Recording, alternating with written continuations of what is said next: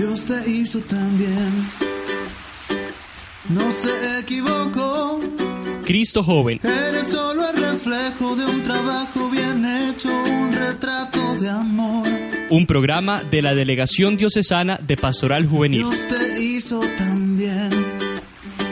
Contigo no descansó. Para vivir con Jesús nuestra juventud. Bienvenidos.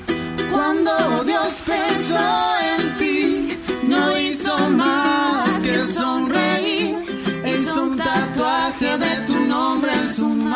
Extendemos un saludo muy especial a ustedes, queridos amigos, en este programa Cristo Joven. Nos hemos encontrado por medio de la radio ya en varias ocasiones y en esta ocasión especial tenemos el privilegio, la dicha de estar saludándonos en la semana en la que el Papa Francisco nos acompaña en Colombia. Entonces, los saludamos a todos ustedes que nos siguen a través de las emisoras parroquiales comunitarias y recordamos que emitimos desde los estudios de grabación de la emisora diocesana Nuestra Señora del Socorro.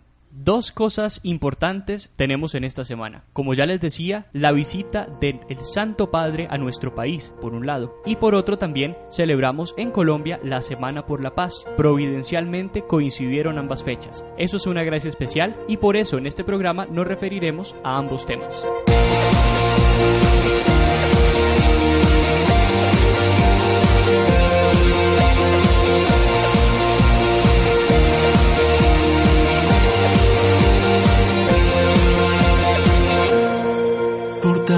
Fortalece todo en mí, hazme un alma como tú, que mi fe no tenga fin, que mi vida sea una luz,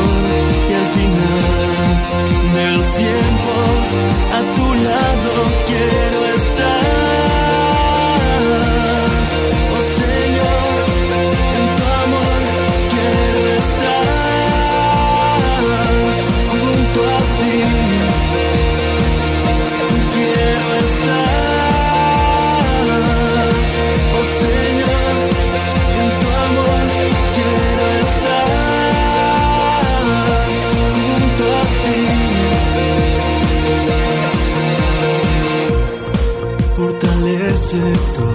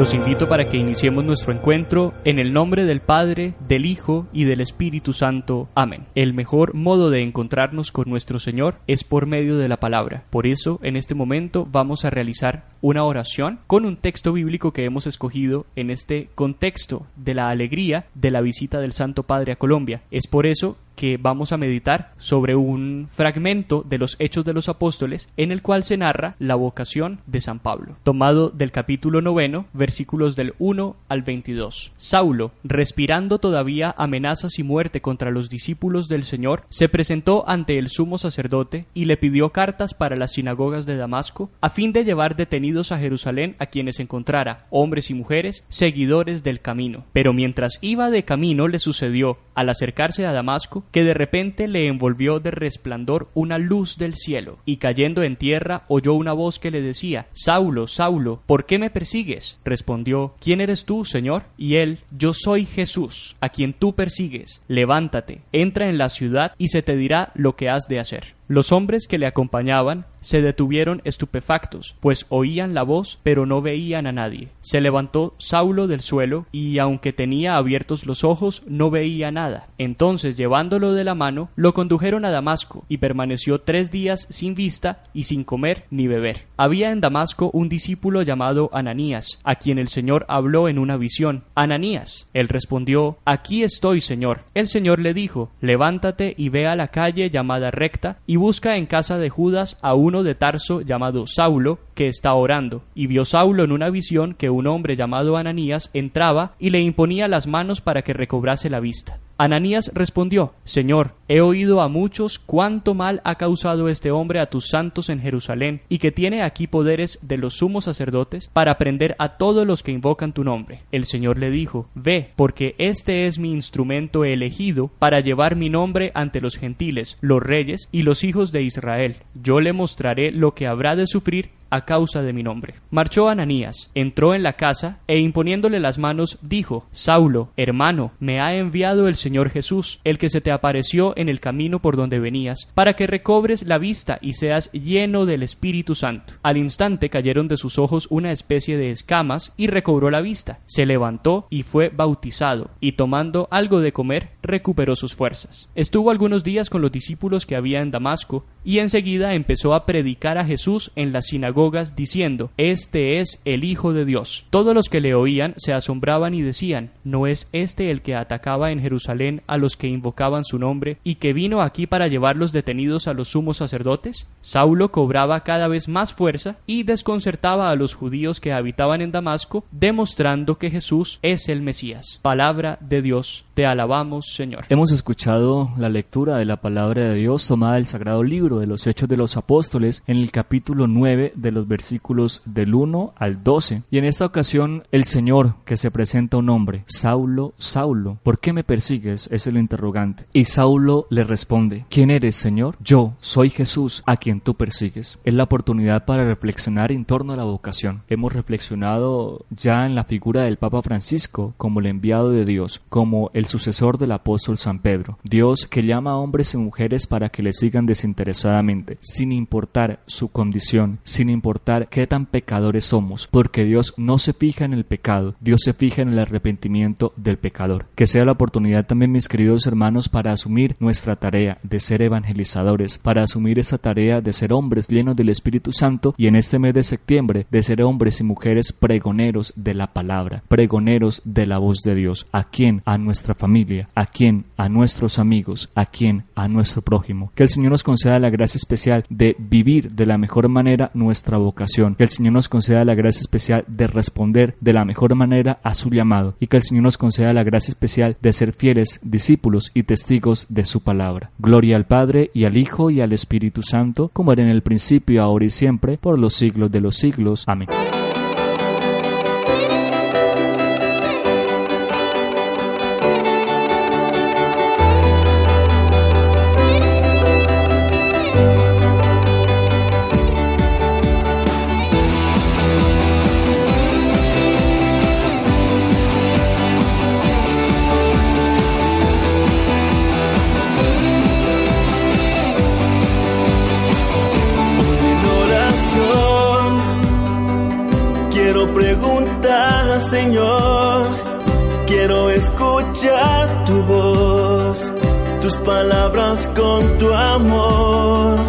Ser como eres tú,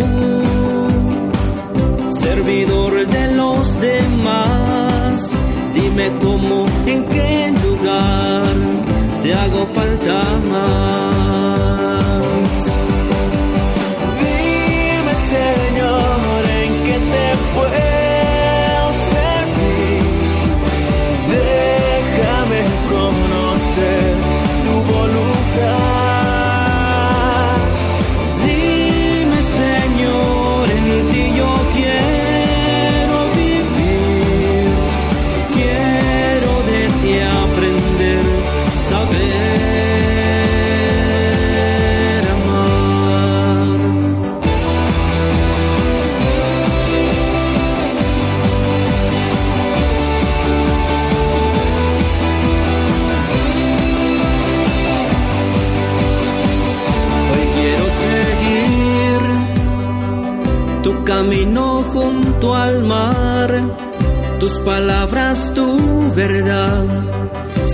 Imagen de ti, ser como eres tú,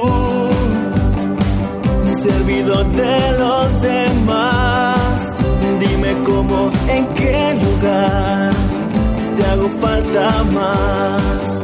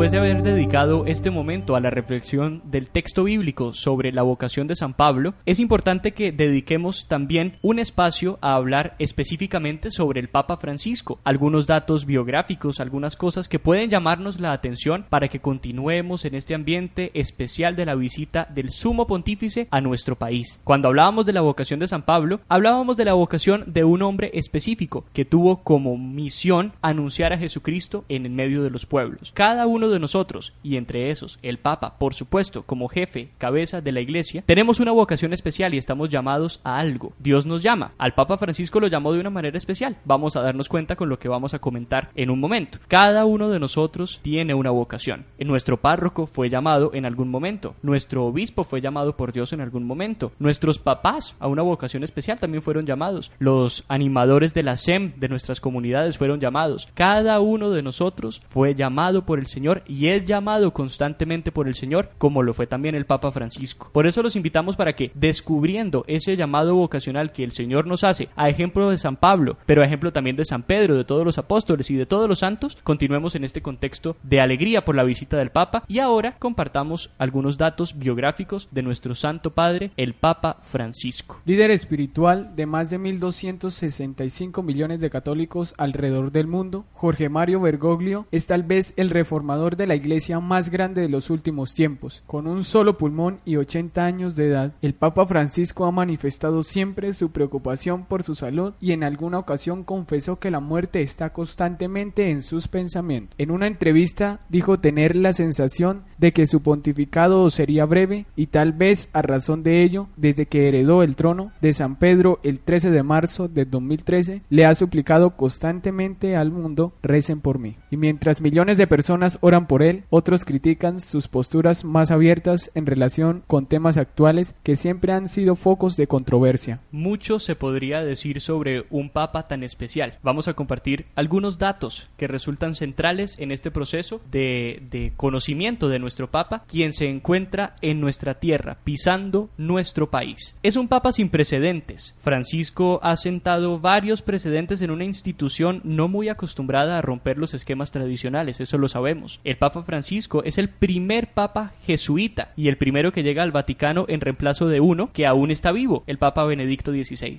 Y desde el año 741, cuando terminó el reinado de Gregorio III, no había un papa que no fuera europeo. Bien lo sabemos, es el primer papa americano. Ahora bien, tras 14 Clementes, 16 Benedictos y 21 Juanes, entre muchos otros, Jorge Mario Bergoglio es el primer papa que escogió el nombre de San Francisco de Asís, el santo patrono de los pobres, quien en el siglo XIII dejó el lucrativo negocio de comercio de sedas de su familia para vivir y entregarse por completo a los más desfavorecidos. Y efectivamente el Papa Francisco ha puesto a los pobres en el centro del debate.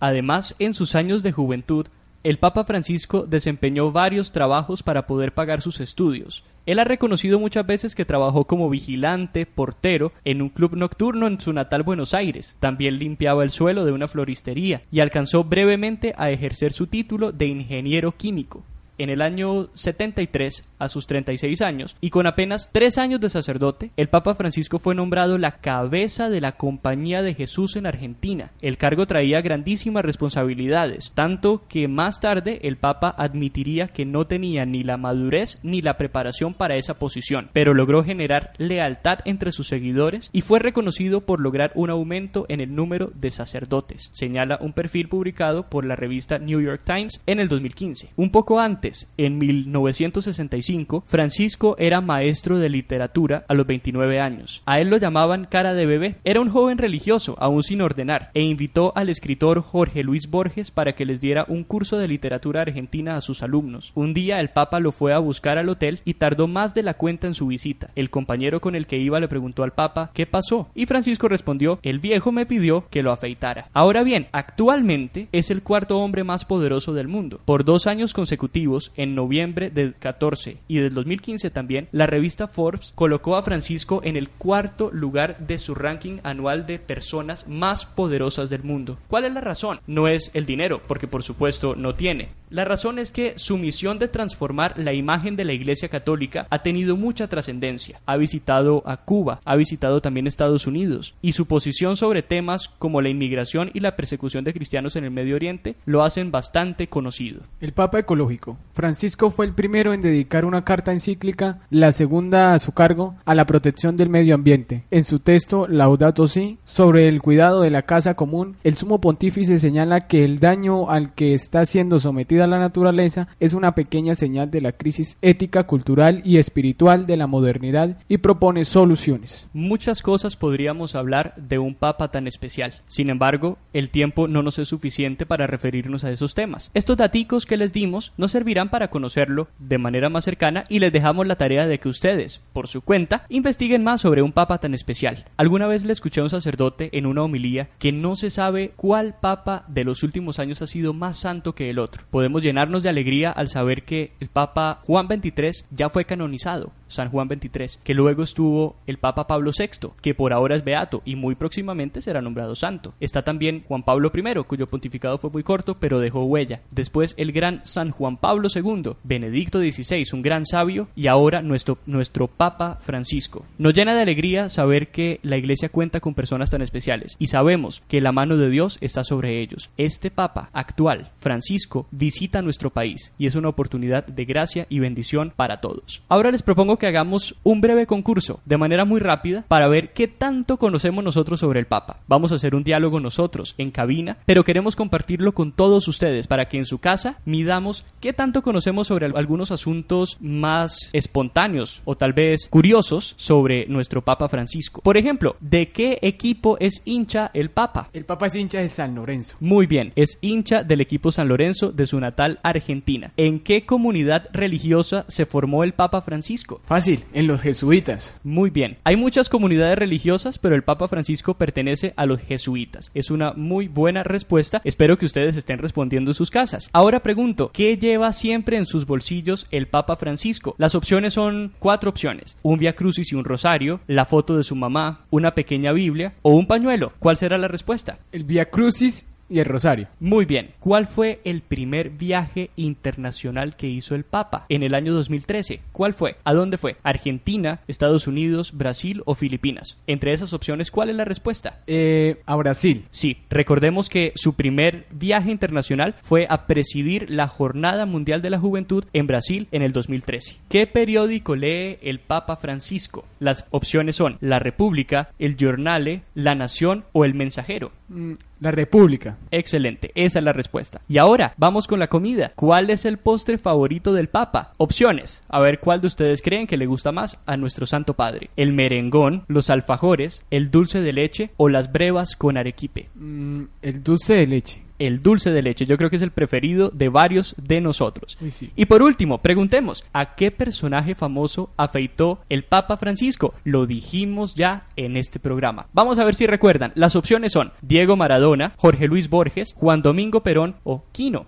Jorge Luis Borges. Excelente, esa es la respuesta. Para ir cerrando este programa, queremos recordar lo que dijimos ya al comienzo. Además de la visita del Papa Francisco, estamos viviendo ya la Semana por la Paz número 30. Que esta visita del Papa Francisco nos llene de alegría, de misericordia, reconciliación y paz y que en el contexto de la Semana por la Paz dediquemos un rato de nuestras oraciones a pedir por la paz en Colombia. La presencia del Papa en nuestro país es una gracia especial. Entonces, que nuestra oración más la presencia del Vicario de Cristo en la tierra, pisando nuestra tierra, sea una oportunidad para llenarnos de paz.